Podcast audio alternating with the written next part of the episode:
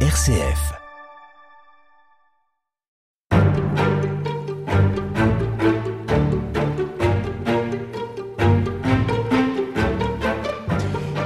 Il est le révolutionnaire le plus célèbre du monde. Partout, son visage incarne à lui seul la force des convictions, l'intransigeance de l'engagement et un certain idéal de justice.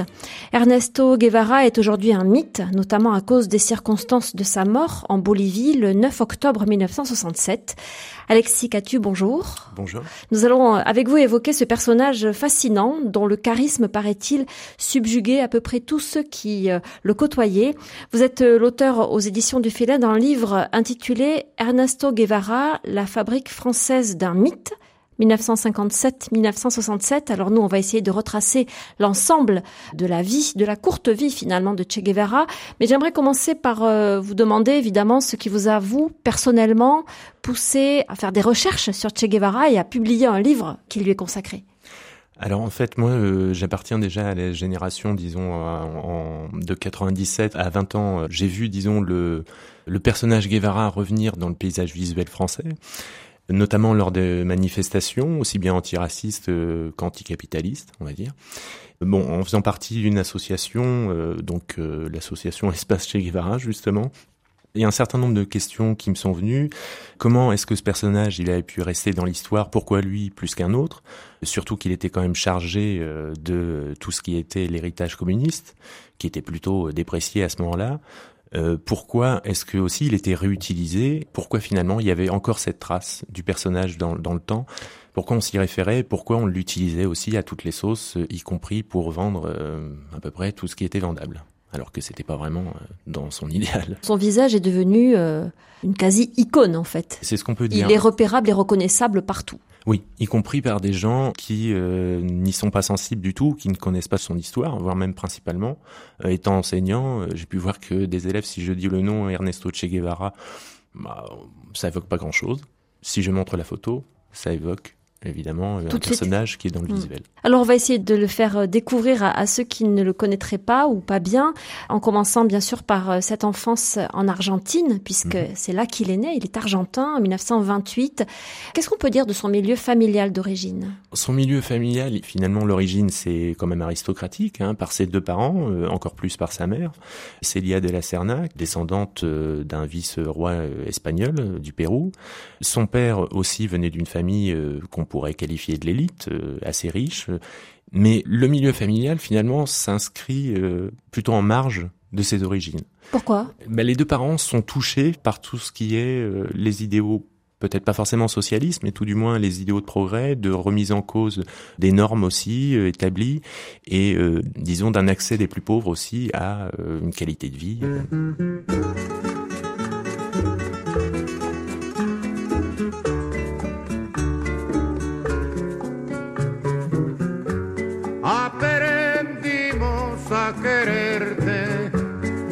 desde la histórica altura donde el sol de tu bravura le puso cerco a la muerte. Aquí se queda la clara, la entrañable transparencia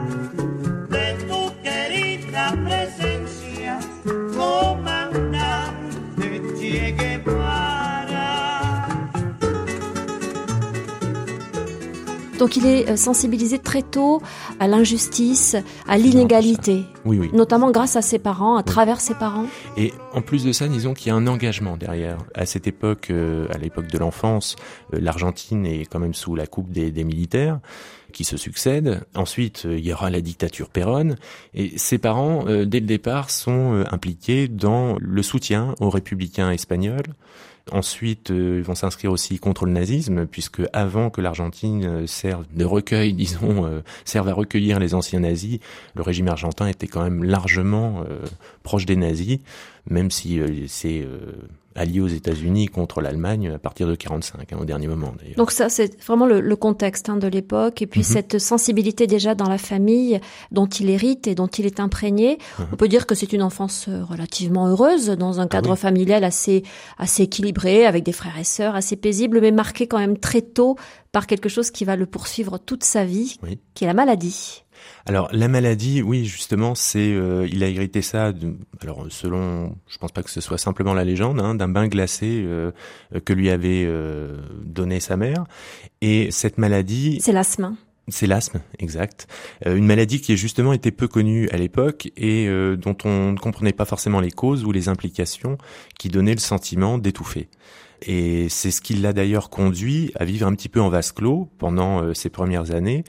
Contrairement à ce qui est souvent dit, euh, on le présente un petit peu comme intrépide, etc. Finalement, presque dès l'enfance, voire dès la, naissance. hein. On retrouve un peu l'idée de prédestination. Bon, euh, Guevara, à la base, c'est un enfant timide, réservé, très choyé, qui est surprotégé, qui est très frêle. Et c'est par la suite, justement, qu'il va essayer de dépasser cette affliction par la pratique du sport. À l'adolescence d'ailleurs. hein. À l'adolescence, Il va vraiment se jeter à corps perdu, c'est le cas de le dire. Bah, il euh, va peut-être essayer de rattraper mm. Ce qu'il n'a pas pu faire avant. Peut-être ce sentiment de frustration de voir les autres s'amuser ou euh, profiter de la vie alors que lui, il reste finalement presque reclus. Alors cette euh, réclusion, cette euh, jeunesse ou cette enfance, en tout cas en retrait, puis très euh, protégée, ça va être aussi quand même l'occasion pour lui de beaucoup lire. Oui, oui, oui, oui, dès le plus jeune âge. Alors, ça vient aussi de tout le contexte culturel familial, avec sa mère qui a eu une éducation dans un très bon collège français. Et il va notamment apprendre le français et du coup la culture française, le siècle des Lumières, les grands philosophes. Il va évidemment parfaire ça aussi lors de l'adolescence, lors de ces moments de repos en fait, entre le moment où euh, il va euh, s'engager au rugby par exemple ou faire à peu près tous les sports qu'il peut, son asthme l'oblige quand même à des moments de repos, ce qui va lui donner euh, justement la possibilité de lire, de se cultiver. Il lit à peu près tout ce qui peut lui tomber sous la main, euh, notamment aussi euh, des livres d'aventure comme Jack London ou Jules Verne, mais aussi des poèmes comme Pablo Neruda. C'est un, des livres d'ailleurs qu'on trouvera dans son sac juste avant sa mort. C'est donc un enfant et plus tard quelqu'un de à la grande sensibilité, qui a une grande intelligence. Oui, certainement une grande intelligence qui est certainement due aussi déjà au milieu familial et peut-être aussi euh, à sa condition euh, d'enfant euh, malade. Peut-être que cette affliction va l'amener à être plus touché parce que les autres souffrent. Finalement, le milieu familial plus l'affliction, et côtoyer des enfants de différentes origines, puisque ses parents, s'ils sont d'origine aristocratique, leur maison est ouverte finalement à tout le monde. D'autant plus que la fortune familiale va quand même euh, rapidement péricliter. Il va baigner un petit peu dans euh, un autre milieu que celui d'origine.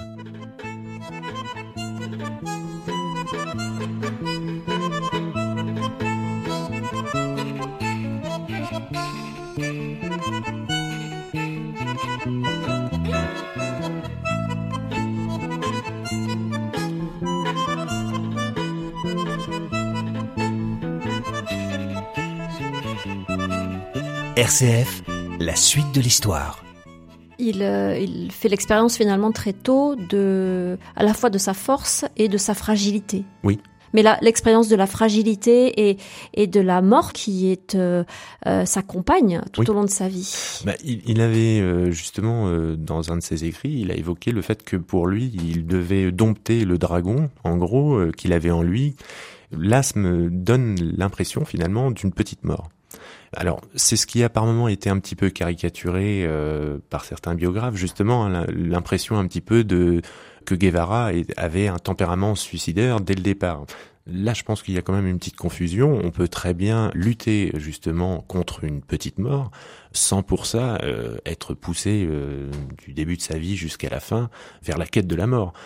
Alors vous, vous diriez quoi à son sujet? Bah, Je pense plutôt que c'est quelqu'un qui ne l'a pas rejeté, qui a accepté l'idée qu'il pouvait mourir dans un combat qu'il trouvait noble. Prématurément, donc, hein, mourir prématurément. Oui, oui, oui, prématurément, aussi bien d'ailleurs même que euh, le fait qu'il fume des cigares euh, alors qu'il avait un asthme quand même euh, très prononcé montre bien qu'il n'avait pas l'intention certainement d'être grand-père. Lorsqu'il quitte Cuba euh, en 65, les lettres qu'il écrit à ses parents, euh, la lettre à Fidel, euh, à ses enfants, ce sont des lettres d'adieu dont il espère certainement qu'elles ne seront pas concrétisées. Et en attendant, il accepte l'idée, en tant que combattant, de mourir dans le combat qu'il entreprend.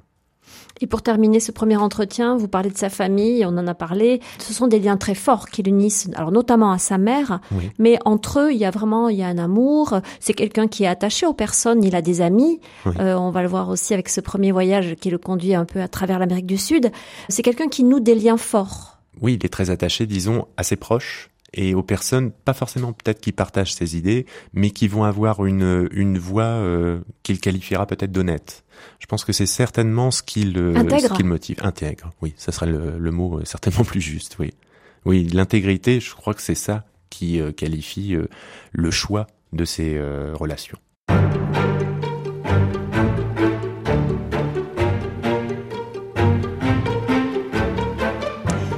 Alexis Catu, la jeunesse de Che Guevara va être marquée par euh, ce qu'on pourrait appeler des voyages initiatiques. Le premier, euh, notamment, le deuxième aura des conséquences sur lesquelles on reviendra, mais une soif de connaître, une soif de partir à la découverte de l'immense continent euh, sur lequel il vit et qu'il connaît mal. Quelles sont les, les motivations profondes et avec qui part-il? Alors, les motivations profondes, elles sont d'abord personnelles. Elles ne sont pas tournées vers l'autre au tout départ. Le tout premier voyage initiatique en Argentine, c'est une découverte, disons, pour essayer de se tester. Et le second reste finalement du même ordre. Si on prend justement ses notes et ses carnets de voyage, on a davantage l'explication de ses sentiments, de son ressenti sur ce qu'il peut voir, plutôt qu'une analyse. Encore moins une analyse politique. Guevara, à cette époque, est apolitique.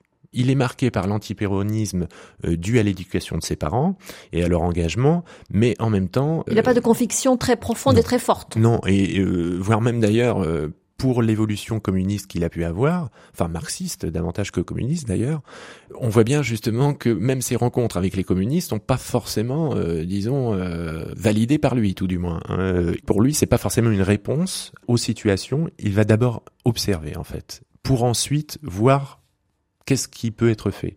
Mais le premier voyage, notamment avec Anne Barto Granado, finalement, c'est pour découvrir un continent, un contexte et Et se observer découvrir lui-même. et se découvrir lui-même, surtout, je pense, pour essayer de voir si finalement il est assez fort pour euh, se débrouiller par lui-même, vivre avec très peu d'argent et euh, arriver à euh, découvrir du coup les autres. Mais c'est finalement assez logique. Hein. Ça Donc- reste dans la continuation de son adolescence finalement. Alors ils partent sur une moto qui elle est aussi devenue mythique et dont je suis incapable de vous redire la marque. Voilà, c'est ça. Euh, finalement, ce, ce voyage, il lui permet de se découvrir lui-même, mais parce que, comme vous le dites, il va à la rencontre des autres et puis il fait des expériences humaines bouleversantes. Euh, Notamment avec euh, les mineurs d'Atacama, donc les mines de cuivre au Chili, ces mineurs qui finalement sont exploités par les grandes compagnies euh, minières étrangères, principalement américaines, comme l'Anaconda par exemple. Ces rencontres-là, je pense, vont le marquer par rapport à la misère. La conscience politique viendra par la suite. C'est d'abord une indignation finalement. Ensuite, il mettra derrière l'impérialisme états-unien. Euh, il y a aussi une expérience forte auprès de lépreux. Euh, Oui. Il faut dire qu'il est euh, à ce moment-là étudiant en médecine, il n'est encore pas médecin, Mhm. mais il se met vraiment au service de cette population qui est complètement exclue. Mhm. Et euh, ça aussi, c'est compliqué pour lui à accepter. Alors c'est compliqué pour lui et c'est peut-être aussi finalement une sorte de retour sur lui-même dans le sens où lui en tant qu'enfant reclus euh, s'est retrouvé isolé, mis en marge. Pas de la même manière quand même, hein, ça c'est sûr, mais la souffrance de ces personnes qui se retrouvent mises de côté par la société va profondément le toucher et il va aussi être touché par finalement le traitement qu'il aurait euh, accordé. Et c'est ce qui est un petit peu... euh, disons problématique quand il arrive là-bas, puisque euh, finalement il va devoir faire ses preuves avec un, un encadrement qui est davantage dans l'idée que si on soigne ces personnes, en attendant, euh, ils reçoivent un petit peu une euh, comme une punition divine. Ça, c'est sur le bord du fleuve Amazon hein, oui, oui, ça c'est ça, c'est ça. Il y a Euh, quand même beaucoup d'altruisme chez lui. Oui. À ce moment-là, Oui, en tout cas, euh, oui. c'est quelqu'un qui, qui se laisse toucher, euh, qui se met au service en tant que futur médecin. Il a des compétences médicales et il se Mhm. met au service des autres. euh. Oui, et disons, l'altruisme, je pense que par la suite, il n'aura plus vraiment le temps d'en faire preuve. Il est tellement engagé finalement dans quelque chose qui dépasse la relation à l'autre direct pour un changement intégral des choses au niveau mondial que finalement s'arrêter sur les souffrances des autres, il ne le fera plus et ça on peut le voir par exemple dans le journal de Bolivie où euh, quand ces hommes sont euh, paraissent complètement désemparés ou sans force. Il y a même parfois, on peut retrouver un certain mépris par rapport à cette euh, incapacité pour certains à survivre aux plus dures conditions. Lui se base sur finalement la nécessité de toujours se dépasser.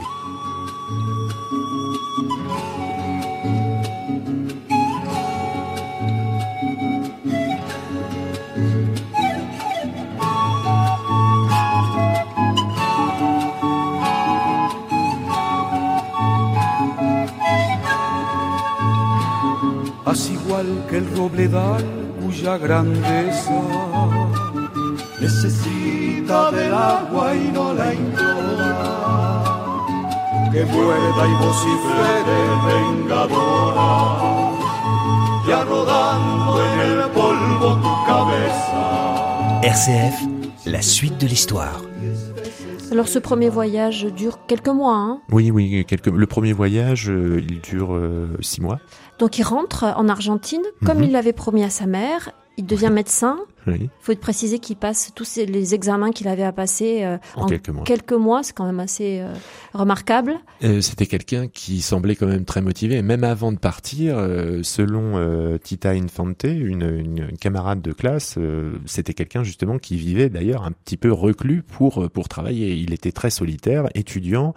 Il était finalement assez anticonformiste par rapport aux autres, dans le sens où il se mêlait peu à tout ce qui pouvait euh, se passer euh, dans le monde étudiant. Il devient médecin Mhm. et il décide de repartir pour un deuxième voyage avec un autre compagnon cette fois. Oui, avec Carlos Ferrer. Et là, ce voyage-là se fait davantage dans un sens euh, engagé. Pas politique forcément non Qu'est-ce qui s'est passé? Euh, ce qui s'est passé, c'est les conséquences du premier voyage avec les premières indignations et la volonté de découvrir là du coup des expériences nouvelles révolutionnaires ou dites révolutionnaires comme par exemple en Bolivie c'est le premier euh, le premier pays dans lequel il va aller et il va observer ce qu'il va appeler une révolution qu'il estime très timide dans le sens où s'il y a une réforme agraire elle reste limitée et les paysans restent quand même finalement euh, dans le même euh, dénuement avec quand même un accès à la propriété, ce qu'il n'avait pas. Ça va pas assez loin pour lui? Non, ce qu'il ne comprendra pas, d'ailleurs, quand il arrivera en Bolivie euh, 14 ans plus tard. Est-ce qu'on peut dire qu'à ce moment-là, lorsqu'il entreprend son deuxième voyage, cette fois il a des convictions politiques, voire qu'il est socialiste, voire même marxiste? Non, non, il n'est pas encore, il va le devenir grâce à sa première femme, Hilda Gadea, qu'il va rencontrer justement à la fin de son voyage, après avoir euh, découvert donc... euh, euh, après de passer par l'Amérique centrale, et il finit sur le Guatemala où il y a l'expérience de Jacobo Arbenz, donc un régime progressiste et qui a certaines teintes marxistes, mais certaines teintes finalement. Hein. C'est surtout les États-Unis qui vont le qualifier de communiste, mais le régime n'est pas non plus radical. La preuve en est d'ailleurs qu'il va se faire renverser assez facilement avec euh, quelques centaines d'hommes par Castillo Armas en juin 54 avec l'aide des États-Unis, et euh, ça il va vivre vraiment très très mal ça va être un tournant dans sa vie, dans le sens où déjà la culture marxiste, il va l'acquérir par sa femme, qui elle est conseillère euh, auprès du gouvernement Arbenz, et euh, lui il va se retrouver dans l'impuissance de trouver les moyens de résister au coup d'État qu'ils sont imminents, comme tous ceux d'ailleurs qui sont proches d'Arbenz à ce moment-là. Après, il faut pas non plus en faire un conseiller d'Arbenz, ce qui a de temps en temps été fait. Il reste quand même finalement même pas vraiment un militant, quelqu'un qui est touché par euh, ce processus révolutionnaire et qui voudrait qu'il aboutisse à un véritable changement. La conviction va venir, disons, pour lui, le, le rejet du processus légal va partir du coup d'État en disant pour prendre le pouvoir ou pour surtout le pérenniser, il est impossible de présenter un visage euh, pacifique. C'est-à-dire? Pour lui, à ce moment-là, il ne faut utiliser que les armes pour déjà prendre le pouvoir et le garder. Il va garder une, forte rancune euh, vis-à-vis d'Arbenz, qui pour lui a été beaucoup trop faible et n'a pas euh, cherché à armer le peuple, par exemple. Et euh, c'est notamment ce qu'il cherchera à faire à Cuba pour armer la révolution en 61 justement, quand elle est menacée par les États-Unis. Je fais une petite parenthèse pour Mhm. euh, ajouter quand même que de cette euh, première union, de ce premier mariage, Oui. il aura une fille, Mhm. Hildita, qui compte beaucoup pour lui. et qu'il compare euh, à une petite Mao. Quand fond, elle naît. Oui, oui, lorsqu'elle naît. Donc là, par exemple, déjà, quand elle naît, le fait qu'il la compare à une petite Mao montre bien que Parce qu'elle a les yeux bridés, elle est très brune, Voilà. hein, c'est ça Bah, comme une enfant, Ouais. Ouais, plus ouais. ou moins. Après, elle a l'héritage aussi de sa mère, qui a des origines indiennes. Donc forcément, elle a un visage assez euh, typé indien. euh, Enfin, lui, il y voit Mao, quoi. Voilà, il y voit Mao certainement à ce moment-là euh, en, en découvrant euh, l'idéologie marxiste, en fait. en las entrañas del río en el próximo mañana ya dejó de tener frío la mismísima montaña entre rayos y luceros y el asombro de la miel. Así lo dice la gente, él se llama Fidel. Alors vous avez parlé de Cuba, vous avez prononcé le, le- Oui. le nom, le mot. À quel moment euh, les Cubains commencent à, à entrer dans la vie de Guevara? Alors, la première rencontre, c'est au Costa Rica, euh, là où il va côtoyer d'ailleurs euh, des membres de la Légion des Caraïbes, fondée par José Figueres. Il va d'ailleurs côtoyer euh, Juan Bosch euh, et Romulo Betancourt, qui vont être tous les deux présidents. Betancourt, il va pas spécialement l'apprécier d'ailleurs. Il va les côtoyer donc au Guatemala par la suite, il va les retrouver.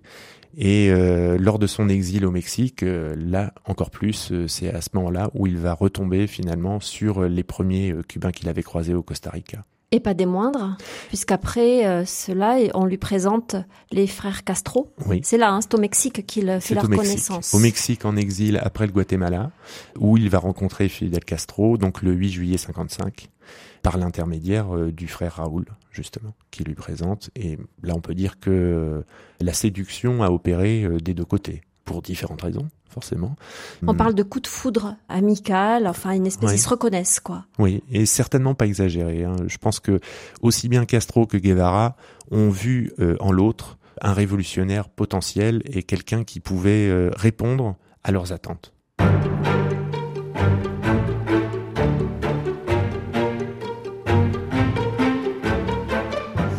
Alexis Catu, au-delà de- du coup de foudre, entre guillemets, euh, qui se produit entre euh, Ernesto Guevara et euh, Fidel Castro, qu'est-ce qui, selon vous, explique euh, son engagement euh, dans la cause cubaine? Après tout, lui, il est argentin. Il a pu côtoyer déjà des Cubains qui lui ont expliqué euh, le régime Batista, etc. Mais enfin, de là à s'engager corps et âme dans cette lutte, c'est étonnant quand même. Alors, on peut pas mettre de côté le fait qu'il y a l'esprit aventure, dans le sens où ses premiers voyages prouvent bien qu'il cherchait aussi une aventure. Mais avec les premières indignations, il va essayer de trouver justement une aventure avec un but, avec une cause. Et euh, les Cubains euh, vont le séduire dans le sens où eux, ils offrent une réponse radicale à un régime considéré comme oppresseur. Donc lui, sans l'avoir observé, à travers ce que les Cubains lui racontent, et notamment sur, euh, on va dire, le, le, parcours de Castro, il va être séduit finalement par ce jusqu'au boutisme révolutionnaire qui euh, va amener Castro à quand même euh, faire l'attaque de la Moncada euh, en juillet 53, euh, quelque chose qui est presque démentiel.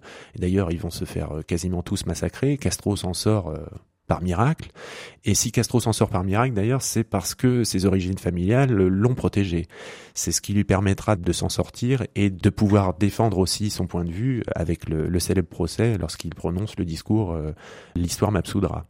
Ils engagent au bout de quelque temps rien de moins que un débarquement sur les côtes cubaines. Ils sont euh, une poignée, hein, ils sont 80 euh, sur un navire qui lui aussi est devenu mythique, Uh-huh. le Grand Mât. Qu'est-ce qu'on peut dire de cette arrivée à Cuba, qualifiée comme désastreuse? Alors, ben, Guevara euh, l'a assimilé à un naufrage. Une partie des hommes va réussir à s'en sortir. Alors vous dites justement mythique, oui, c'est la base de la légende puisque euh, Carlos Franchi, par exemple, a écrit un livre qui s'appelle Le Livre des Douze. L'idée, euh, comme les douze apôtres, hein, plus ou moins, c'était de se référer un petit peu euh, à la culture chrétienne pour euh, mythifier un petit peu le tout, sans compter bien sûr que cette expédition, elle est quand même exceptionnelle dans le fait où elle échoue complètement. C'est par la suite qu'elle va réussir. L'armée de Batista les attend en fait. Elle, elle les attend, elle est prévenue à Alegria del Pio, elle va les mitrailler et finalement, euh, voilà, une petite dizaine d'hommes euh, va s'en sortir.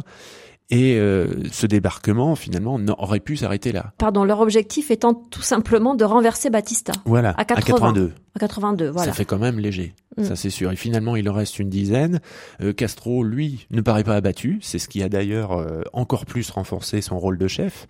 Mais Castro, justement, est quand même quelqu'un, un fin politique, et il connaît bien Cuba. Euh, il a conscience que le peuple cubain est en attente de changement.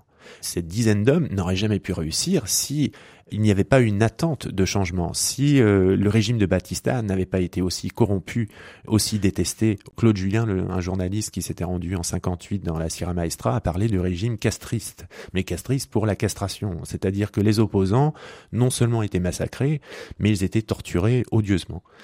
Un régime corrompu qui euh, profitait de la mafia euh, états-unisienne qui était implantée avec des Meyer Lansky, des Joey Traficante. C'était un régime qui finalement avait de quoi déplaire à l'ensemble de la population.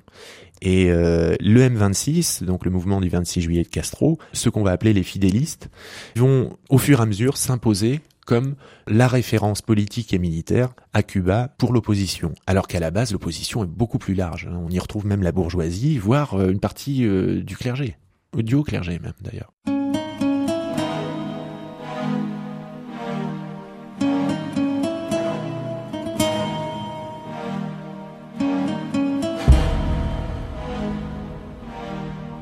RCF, Véronique Alzieux. Ces hommes se regroupent et se cachent dans la Sierra Maestra que vous avez citée, qui est mhm. une espèce d'énorme forêt. Et là, ils continuent de se préparer au combat et une espèce de vie s'organise avec notamment Che Guevara qui est euh, parmi eux et qui euh, finit par faire partie, bien qu'il soit argentin, de, de ce groupe-là. Guevara, finalement, c'est l'exception. Cette révolution, elle est essentiellement nationaliste, elle n'est pas communiste du tout. Guevara, c'est un des rares presque un des seuls à avoir des idéaux marxistes. Lui a, disons, le projet d'enflammer l'Amérique latine. Pour lui, Cuba, c'est une étape ce qui expliquera d'ailleurs son départ par la suite. Mais euh, pour les euh, révolutionnaires cubains euh, principalement, c'est ce régime qui est à mettre par terre. Mm. Finalement, ils vont trouver des relais dans la population qui se retrouvent méprisés, principalement dans la Sierra Maestra, puisque la Sierra Maestra, les paysans vivent dans des conditions très difficiles et sont exploités par les grandes multinationales qui sont implantées à Cuba. Et alors, dans cette période, on retrouve le Guevara à la fois médecin, attentif, qui fait en sorte que les hommes illettrés qui le rejoignent apprennent à lire, mhm. et en même temps qui commence un peu à se radicaliser, à faire preuve de beaucoup de d'intransigeance vis-à-vis de ceux qui montrent des signes de faiblesse. Mhm. L'asthme, évidemment, est toujours là, ne le lâche pas. Il a des crises terribles qu'il surmonte. C'est peut-être d'ailleurs ce qui explique pourquoi c'est le premier commandant euh, nommé par Castro, parce que par rapport à son affliction, par rapport au fait qu'il est étranger, par rapport au fait que normalement il devrait être plus faible, alors qu'il avait montré d'ailleurs des capacités euh, avant l'embarquement, des capacités physiques très importantes. Hein. le général Bayot, euh, qui avait participé à l'entraînement, l'avait noté d'ailleurs. Il avait dit que c'était le plus brillant de ses élèves. Et eh bien, il va confirmer ça sur le terrain. Il va confirmer aussi qu'il peut être intransigeant. Castro sait très bien qu'avec un homme comme Guevara, en lui confiant cette fonction, les territoires dits libres, que la guérilla contrôle et qui vont s'étendre, vont être sous bonne garde hein, et bien administrés avec un impôt révolutionnaire, avec euh, les exécutions effectivement des traîtres euh, auxquels ils participent d'ailleurs. Comment font-ils pour réussir au bout du compte euh, atteindre leur objectif, c'est-à-dire renverser Batista? Alors, on a beaucoup mythifié cette épopée dans le sens où il ne faut pas non plus présenter la victoire des révolutionnaires cubains comme une victoire uniquement militaire. C'est une victoire essentiellement morale contre un régime qui était détesté et une victoire morale aussi et presque médiatique d'ailleurs avec l'interview de réalisée par Herbert Matthews en 57 qui est déterminante et ça c'est toute la qualité de Castro. L'interview de Castro c'est essentiel parce que ça va alerter l'opinion publique mondiale. On trouve même dans la presse française, dans François, un article qui évoque justement euh, cette interview. Donc la victoire, elle est surtout politique et morale. Le terrain militaire amène un plus pour repousser les forces baptistiennes, mais avec l'appui de la population au fur et à mesure. Disons, les colonnes vont au fur et à mesure grandir, mais il y avait quoi finalement euh, À peu près 200 à 300 guerrieros qui se sont lancés sur la vanne. C'est quand même très léger. Hein. Euh, euh, contre une armée qui était soutenue par les États-Unis et qui était euh, largement euh, bien équipée quand même.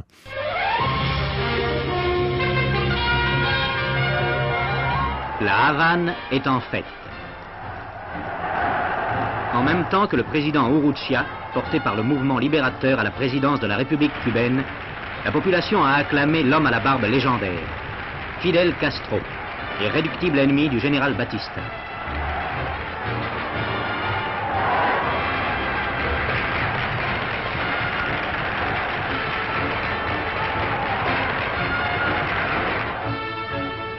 L'épopée de l'avocat de 32 ans est donc arrivée à son terme. Objet des ovations folles de la Havane, Fidel Castro est aujourd'hui le maître de Cuba. Che Guevara est totalement partie prenante, bien sûr, de, de tout ça. Ah oui, oui, en tant que commandant, euh, il fait partie El des... Comandante. Du, oui, c'est ça. Il fait partie des, des commandants euh, qui sont lancés euh, vers Santa Clara et vers la Havane à partir de la contre-offensive en août 58. Et bah, sa principale victoire, même si sa renommée était déjà importante à Cuba, sa principale victoire, c'est Santa Clara, avec la prise du fameux train blindé qui était chargé d'armes et qui l'enverra à son ami Camilo Cienfuegos, qui dirige lui aussi une colonne euh, vers la Havane. Et euh, les deux vont arriver euh, en le 2 janvier 59 à la Havane sous, sous les vivas de la foule, mais la Havane est déjà quasiment libérée à ce moment-là en fait. Est-ce qu'on peut dire qu'il y a une forme d'épuration qui s'exerce? Alors il y a, il y a une forme d'épuration contre les anciens baptistiens. Au sein du mouvement, ça sera plus par la suite qu'il y aura justement une épuration, notamment contre les libéraux hein, du gouvernement Miro Cardona. Mais l'épuration, elle se fait essentiellement contre les baptistiens et notamment euh, par l'intermédiaire de Guevara qui va diriger euh, la forteresse de la Cabana et qui va justement euh, diriger les procès, voire certaines exécutions aussi. Il est euh, là aussi impliqué dans Ah, il est impliqué, il est même au centre, et il est au centre d'ailleurs tout en restant, disons, après la victoire, Guevara va disparaître un petit peu de la scène publique cubaine.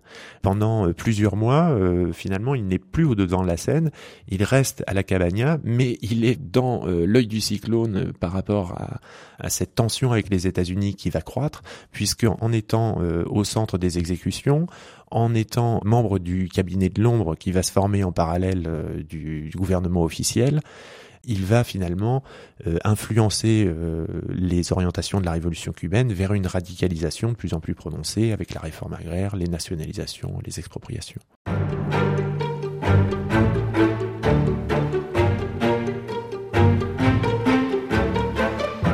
Alexis Catu, dans ce contexte donc de révolution cubaine, est-ce qu'on peut dire que Fidel Castro et Che Guevara euh, restent sur la même ligne en termes d'engagement, de conviction, d'action à mener?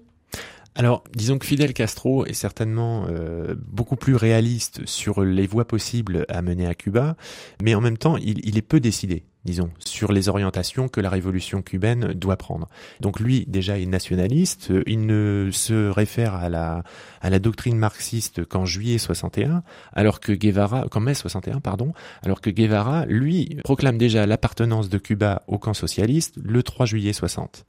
Donc il y a quand même une distance. Euh, La doctrine marxiste-léniniste, euh, Fidel Castro s'y référa simplement en décembre 61 aussi. Tardivement donc. Très tardivement, c'est-à-dire que même si pour lui, Guevara est important dans le sens où il va amener une orientation révolutionnaire plus prononcée et va s'inscrire comme euh, euh, quelqu'un qui peut permettre de résister aussi aux États-Unis. Pour Guevara, la révolution est obligatoirement socialiste, alors que pour Castro, elle va devenir socialiste parce que les États-Unis vont l'y contraindre. Donc il y a un pragmatique d'un côté, quelqu'un qui s'adapte aux événements, Davantage. et euh, en face de lui, Che Guevara, qui est plus un idéaliste, qui a quelqu'un qui est porté par ses idéaux, par ses convictions profondes. Voilà, alors je dirais pas forcément idéaliste, mais oui, ces idéaux de socialisme, Mhm. il va chercher à les concrétiser à tout prix. Donc en passant par Cuba, il va expérimenter l'homme nouveau, il va essayer de faire une, indus- une industrialisation à marche forcée de l'économie cubaine pour réaliser son indépendance. Pas forcément très réussi d'ailleurs. Ah non, pas vraiment. Pas vraiment. Et là, en fait, il a manqué de moyens, il a manqué aussi peut-être de réalisme quant aux possibilités de réaliser le socialisme aussi rapidement. L'agronome René Dumont, qui s'était rendu au début des années 60 à Cuba, avait alerté très tôt sur les difficultés pour passer d'une économie, disons, d'un pays du tiers-monde à un pays industrialisé. Et Guevara, son but, c'est absolument d'y réussir. Il pense aussi que l'homme nouveau doit se former en parallèle d'une euh, évolution des structures économiques.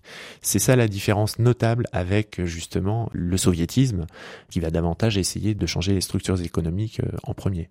Pourquoi Che Guevara ne reste pas à Cuba? Alors, Je pense que déjà Guevara est conscient qu'il a échoué au niveau économique, puisque en juillet 63, il y a le retour au sucre, ce qui fait que la tentative d'industrialisation, euh, elle montre bien qu'il a échoué. Et euh, lui veut justement euh, rompre l'isolement de Cuba.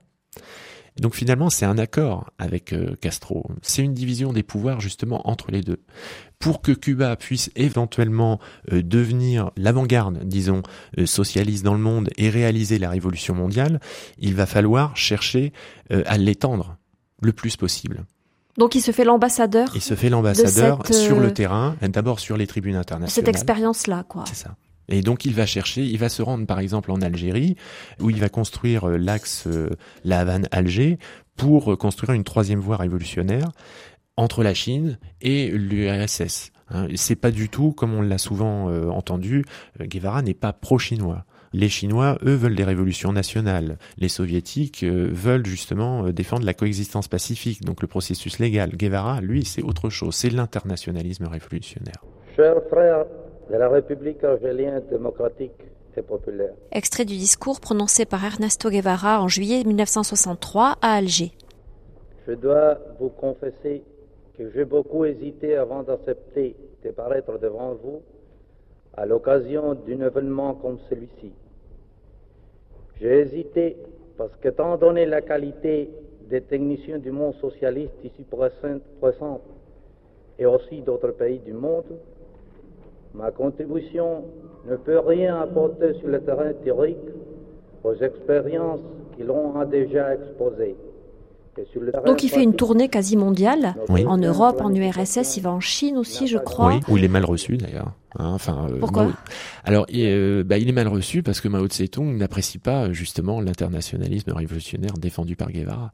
Ça s'inscrit contre son, euh, contre les orientations chinoises à l'époque. Et entre Chinois et Soviétiques, il y a des dissensions, mais entre Cubains, on va dire castristes, il y a eu aussi de nettes dissensions. On l'a pu le voir à la tricontinentale, où Fidel Castro d'ailleurs avait dénoncé les Chinois. Avec l'URSS, c'est pas non plus une lune de miel quand même du tout, du tout, du tout. Et euh, si Guevara, alors ça par contre, faut quand même le noter, c'est que euh, l'introduction des communistes cubains euh, à Cuba, au sein de l'appareil d'État, c'est Guevara qui est quand même au centre. Donc c'est après la Révolution, ça. Hein, après parce que vous avez dit que Castro, lui, n'était pas spécialement versé du côté du communisme. Pas forcément. Et en plus, les communistes cubains ont participé très tardivement à la victoire de la Révolution cubaine. Au départ, ils sont plutôt en retrait. Mais Guevara, disons, va voir dans les communistes cubains des alliés qui ont justement une structure politique, qui ont une expérience, etc., et des alliés en pensant que l'Union soviétique soutiendra absolument la révolution inconditionnellement, en lui fournissant tout pour qu'elle s'industrialise. Quand il voit que ce n'est pas le cas, quand il voit que euh, les communistes cubains euh, s'introduisent dans toutes les sphères du pouvoir et euh, exercent un certain sectarisme, là, justement, ça lui il va, pas du tout. ça lui plaît pas du tout, et surtout la coexistence pacifique. C'est surtout ça qui lui déplaît. Et euh, ce qu'il voit en URSS, ça finit de le convaincre que vraiment euh, le modèle soviétique euh, est une espèce de trahison de, ce qu'il porte, lui. Oui, on, peut dire ça, effectivement. Au tout départ, son premier voyage en 60, il est très, il est séduit. on lui montre aussi ce qu'on veut. Hein. Et les précédents voyages, il va, il va, surtout en 64, il va y aller justement, non pas peut-être à reculons, mais sans y croire du tout. Et il pense pour lui que l'homme soviétique n'est pas différent de l'homme capitaliste, en gros. Euh, jusqu'à ce fameux discours d'Alger, non, en 65, où là, il dit clairement ce qu'il pense. Alors, il dit clairement, il va pas non plus nommer l'Union soviétique, mais on comprend, très bien euh, que, euh, justement, le manque de solidarité des pays socialistes envers le tiers-monde, là-dessus, la Chine est moins visée, justement, beaucoup moins, puisqu'elle soutient quand même plus les révolutions nationales, hein, même si elle n'est pas internationaliste, mais l'URSS, là, est clairement visée comme étant un partenaire douteux. Guevara ne, souhaitait pas rompre avec le camp socialiste, mais il voulait le contraindre à accepter la lutte armée comme étant le moyen de euh, battre l'impérialisme états-unien. Puis il y a le Congo. Alors le Congo, oui, c'est une période qui est ignorée. Euh, jusqu'en 95, hein, même si on trouve quand même dans euh, la biographie de Jean-Jacques Natier en 70 une évocation. On n'a pas les dates exactes. Qu'est-ce qui se passe là, justement, qui fait qu'on ne sait pas Alors on ne sait pas parce que les services secrets cubains ont fait un très bon travail. Ils ont réussi finalement à le à l'exfiltrer jusqu'au Congo sans que personne ne soit au courant. Et les États-Unis là-dessus vont avoir une grande difficulté à reconnaître finalement qu'ils l'ont laissé passer sous leur nez. Faut quand même rappeler qu'on est en pleine guerre froide. Hein. Ah oui, justement. Donc euh, avec euh, avec la nécessité, euh, Cuba est sous embargo, ils réussissent finalement quand même à l'amener au Congo. Mais pourquoi faire? Alors pour justement développer la révolution africaine qu'il avait appelée de ses voeux lors du discours à l'ONU en 64 et euh, à partir du Congo, qui est pour lui finalement euh, le, le FOCO, hein, le foyer révolutionnaire, qui doit embraser toute l'Afrique euh, et permettre la révolution continentale, avec notamment l'Algérie, qui à cette époque-là était aussi sous un régime internationaliste avec Ahmed Ben Bella. C'est un échec là aussi? Alors c'est un échec, justement, c'est un échec parce que il y a des raisons déjà stratégiques, dans le sens où pendant euh, l'expédition congolaise, bah, Ben Bella est renversé. Euh, L'OUA, euh, l'organisation de l'unité africaine, va pas soutenir la révolution. Et il y a aussi un énorme fossé culturel entre les Congolais et les Cubains qui vont s'y rendre, qui sont pour la plupart justement originaires d'Afrique par leurs ancêtres et qui pensent que ça va être la Sierra Maestra et les l'Aïe d'honneur, le retour à la Havane, qui sont très très jeunes c'est tout l'inverse. Hein. Les, les, les, chefs congolais finalement se comportent davantage en chefs tribaux. Euh, la révolution continentale, finalement, Guevara, c'est un des rares à y croire parmi les rebelles qui évoluent au Congo. Il essuie quand même du coup pas mal de revers. Ah oui, oui, oui. Disons, il va pas s'y arrêter. C'est ce qui est d'ailleurs euh, finalement assez étonnant, c'est que après le Congo, il va écrire que pour lui, la révolution africaine ne doit pas être euh, mise de côté ce qui sera fait par Cuba, qui soutiendra après les révolutions euh, nationales ou les luttes indépendantistes. Mais là, ce revers-là, euh, il le vit, il le vit très mal parce qu'il y croyait euh, beaucoup. À ce moment-là, il est mondialement connu? Ah oui, il est mondialement connu surtout par son discours à l'ONU. Il est déjà connu aussi par ses discours à Punta del Este où il avait dénoncé l'Alianza para el Progreso euh, fondée par Kennedy. Il est connu aussi pour son discours d'Alger, mais moins finalement à l'époque. Hein. C'est surtout le discours de l'ONU où euh, il va euh, obtenir le soutien du tiers-monde, puisque tous les représentants du tiers-monde, même s'ils ne partagent pas forcément son internationalisme révolutionnaire, sont touchés par euh, cette euh, dénonciation de l'exploitation du tiers-monde par euh, les puissances capitalistes. Extrait du discours prononcé par Che Guevara à l'ONU le 11 décembre 1964. La representación de Cuba ante esta asamblea se complace en cumplir, en primer término, el agradable deber de saludar la incorporación de tres nuevas naciones al importante número de las que aquí discuten problemas del mundo. Saludamos, pues, en las personas de su presidente y primeros ministros, a los pueblos de Zambia, Malawi y Malta, y hacemos votos porque estos países se incorporen desde el primer momento al grupo de naciones no alineadas que luchan contra el imperialismo, el colonialismo y el neocolonialismo. Et puis c'est une figure. Il a un vrai charisme. Oui. C'est ce qui est justement, euh, pour avoir étudié la presse française de l'époque, euh, c'est ce qui est très étonnant, c'est de voir euh, des journalistes qui sont pourtant peu sensibles à ces idées, qui sont impressionnés par le côté non pas tribun finalement, c'est plutôt cette ben, l'expression de ses convictions et la capacité finalement à convaincre des personnalités qui sont pas forcément dans la mouvance hein, qu'ils partagent.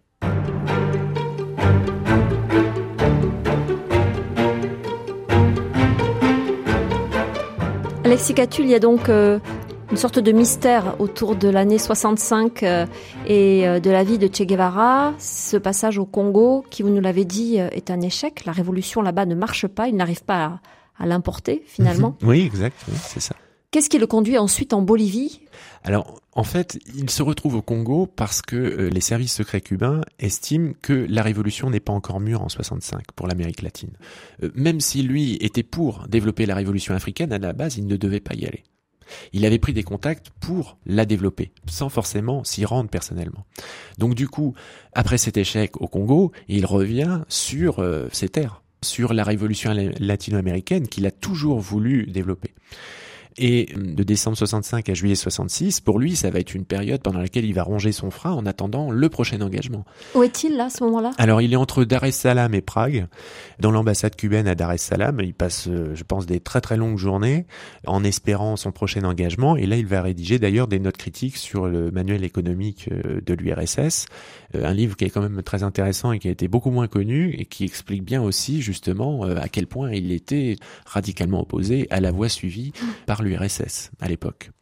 On finit par le l'appeler? Alors, il va revenir d'abord à Cuba, et euh, à partir de Cuba, il va préparer l'expédition bolivienne pour laquelle il avait déjà œuvré pour créer justement un foyer révolutionnaire dès 1963. Euh, hein, parce que l'implantation de Tamara Bunke, euh, donc l'Argentine qui va retrouver là-bas, entre autres, hein, elle avait été infiltrée dans la haute société bolivienne dès 64. Donc les premiers contacts étaient déjà pris avec plusieurs mouvements révolutionnaires, péruviens, argentins, avec la guérilla de Ricardo Massetti qui, qui a été véritable échec aussi d'ailleurs. Les contacts en Bolivie finalement étaient déjà présents. Le choix par contre de la région de Nankawazu va se faire en dernier ressort et c'est un petit peu dans la précipitation que finalement l'implantation de la guérilla va se faire là-bas. À la base, ça devait euh, être à un autre endroit, qui aurait été peut-être plus adapté d'ailleurs. Il est fait prisonnier et tué le 9, octobre. 1967. Aujourd'hui, est-ce qu'on connaît les circonstances de sa mort? Alors, les circonstances exactes, disons minute par minute, euh, voire même heure par heure, on ne peut pas les connaître exactement parce que finalement les militaires boliviens et euh, les agents de la CIA présents sur le terrain, mais spécialement les, Boliviens finalement, ont euh, mis une chape de plomb sur tout ce qui s'est passé entre la capture donc à la mi-journée le 8 octobre et l'exécution également à la mi-journée le 9 octobre. Donc il est arrêté par l'armée bolivienne. Les Rangers boliviens, oui. Soutenu par la CIA. Alors soutenu par la CIA et surtout les Rangers boliviens ont été formés par des techniciens et des conseillers militaires états-uniens. Hein. Pourquoi le tue-t-il? Alors, la prison aurait demandé un procès. Et il y avait eu l'affaire Debray depuis euh, avril 67 qui avait agité les rédactions du monde entier et euh, qui avait aussi euh, indigné pas mal l'opinion publique. Qu'est-ce que c'est que cette affaire en deux mots? Alors l'affaire Debray, c'est la capture de Régis Debray qui s'était rendu en Bolivie afin de servir d'agent de liaison entre l'Europe, donc le réseau d'intellectuels anticolonialistes et anti-impérialistes et euh, la Havane et donc la révolution latino-américaine et euh, Debray donc est capturé, torturé les premiers jours et ensuite euh, on va finalement s'en servir un petit peu pour disons moins parler de la guérilla bolivienne à cette époque-là. Donc l'affaire Debray c'est aussi une manière justement de mettre une chape de plomb sur la guérilla pour mieux l'isoler. Elle est d'autant moins difficile à isoler que Guevara n'a pas forcément, disons, la capacité euh, politique de Castro et le goût du compromis qui lui aurait permis de trouver des alliés dans l'opposition bolivienne.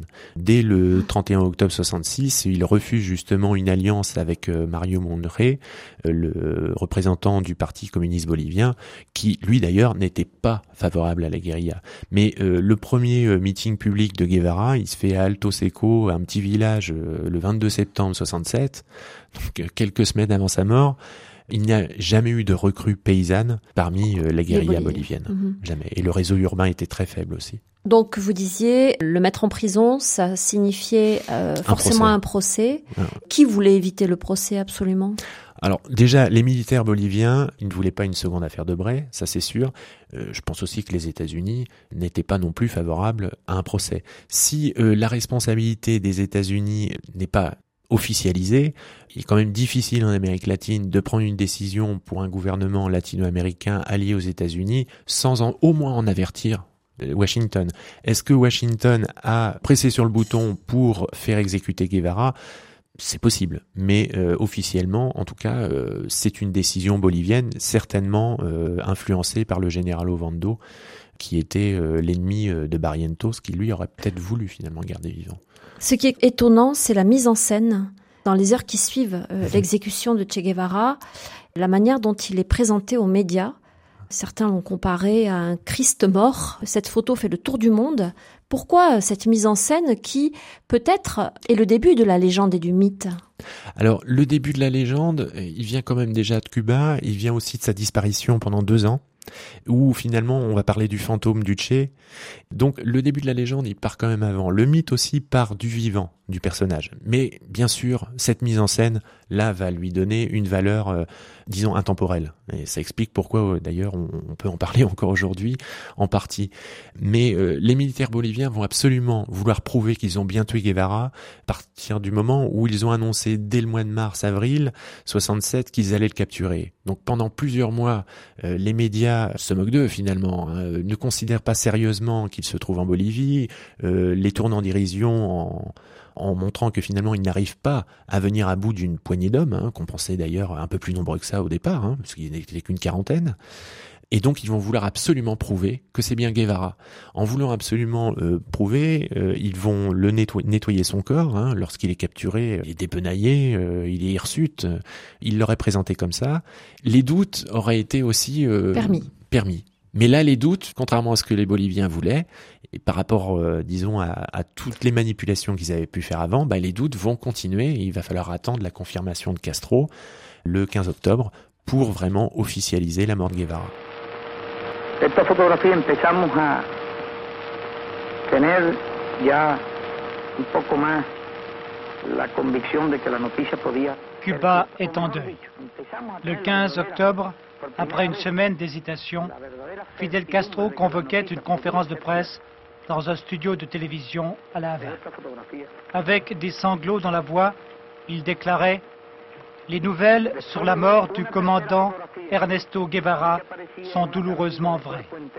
Et pendant plus de deux heures, montrant des photographies, analysant les dépêches des agences, rappelant les cicatrices que portait le Tché, il allait accumuler les preuves balayer les moindres doutes. Comme si, pris dans un cauchemar, il ressentait le besoin de convaincre son peuple et lui-même de la mère réalité.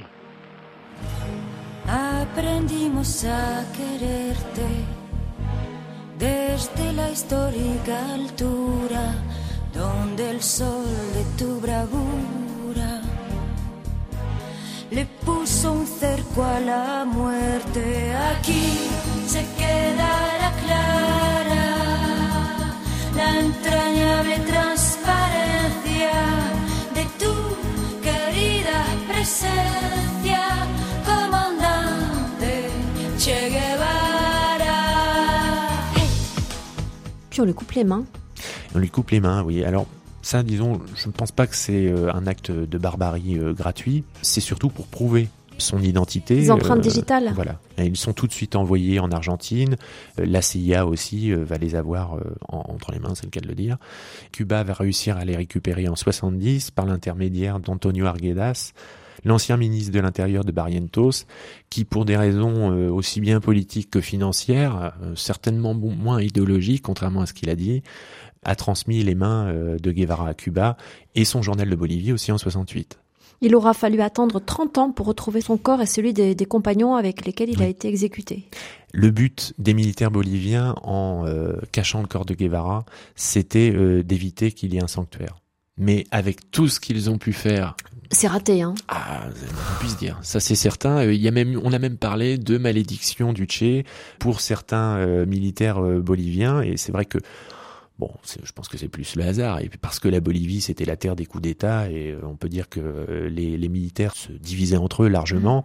Il y a un certain nombre de militaires boliviens qui ont participé directement à la mort de Guevara, qui se sont retrouvés euh, soit victimes de coups d'État, soit ont eu des morts parfois même atroces, ou un d'ailleurs c'est un ambassadeur en France s'est fait tuer à Paris en 76 aussi. Pour conclure ces entretiens, Alexis Catu, la figure de Guevara, on, l'a dit pour commencer, euh, incarne l'intransigeance des idées, l'engagement total. On voit ce visage partout, il parle à tout le monde. Cette postérité, elle est aujourd'hui euh, universelle et intemporelle. Oui, oui, oui, oui. Je pense, euh, j'étais sûr, en tout cas, avant l'anniversaire, le 50e anniversaire, que forcément il y aurait des nouvelles publications et qu'on en reparlerait. Ça, il n'y a, a, pas de doute dans le sens où finalement, il va symboliser le refus. L'idéologie qu'il a pu essayer de mettre en place reste présente finalement dans l'édition, puisque grâce à Maspero, qui a édité l'essentiel de ses œuvres, ou euh, pas que Maspero, hein, tout du moins en France, ça, c'est lui qui en est responsable.